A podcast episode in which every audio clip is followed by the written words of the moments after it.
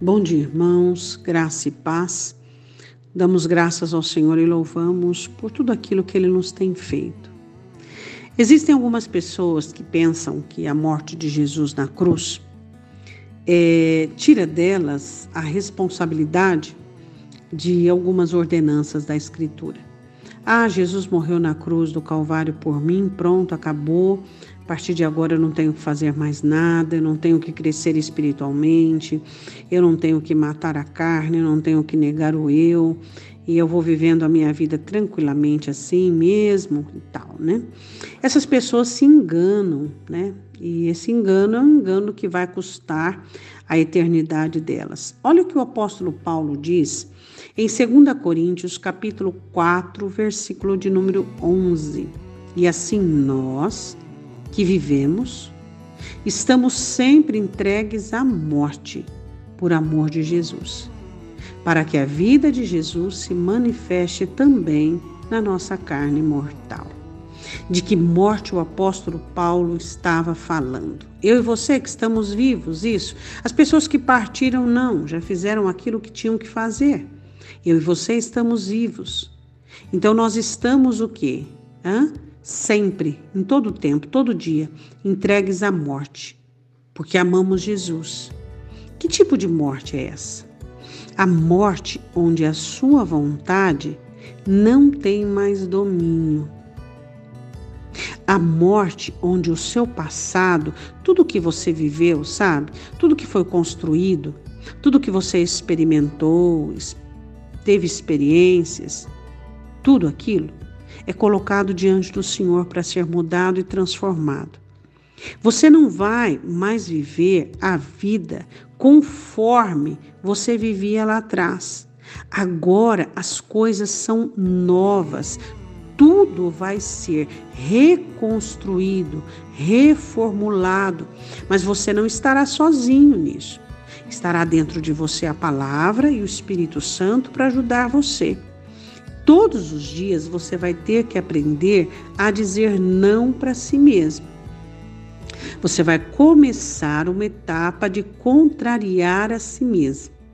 Então, os seus sentimentos e pensamentos vão passar por investigações da Escritura, uma análise bem de perto para analisar. Se é aprovado, base bíblica, se é reprovado. Questões suas, pensamentos seus, padrões, costumes, maneiras de pensar. A palavra de Deus virá na sua alma e vai fazer uma divisão, onde você será capaz de enxergar a si mesmo. Essa visão sobre ti mesmo é o início da sua transformação. Quem não consegue enxergar a si mesmo ainda não iniciou o processo de transformação. Mas a palavra vem e traz essa divisão e você começa a enxergar: olha, isso não é de Deus, isso não é bom para mim, isso é um equívoco, isso é um erro. Então você vai começando por amar a Jesus Cristo, você vai negando a sua vontade, você vai considerando de uma forma mais apropriada o que você sente, passando por uma análise da Escritura.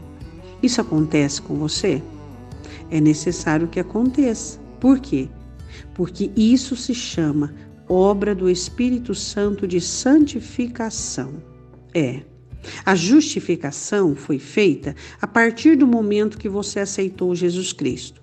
Você foi considerado justificado pelo sangue de Cristo, ou seja, Cristo levou na cruz do Calvário a sua condenação. E a partir de agora, o Espírito Santo e a palavra estarão dentro de você para operar a obra de santificação, fazendo com que você aprenda a negar o seu eu e viver a Escritura. Oremos. Senhor, nós te damos graças pelo teu Espírito Santo e pela tua palavra. Tudo o que nós queremos é te servir. Sabemos e somos conhecedores da inclinação da nossa carne. Sabemos, ó Deus, como é forte as tentações, como é forte o mundo, como Satanás trabalha com sutileza, camuflado, de uma forma, às vezes, muitas vezes, Senhor, de uma forma bem oculta e velada. Mas nós queremos, em nome de Jesus, que o Senhor nos dê olfato, visão, audição, para que possamos estar ávidos com os nossos sentidos para discernir o bem e o mal. Senhor, eu te peço em nome de Jesus, nos dê sabedoria e discernimento, para que neguemos, ó Deus, as emoções, os sentimentos que nos arrastam para longe de ti. A força e os acontecimentos do passado que muitas vezes nos amaldiçoam.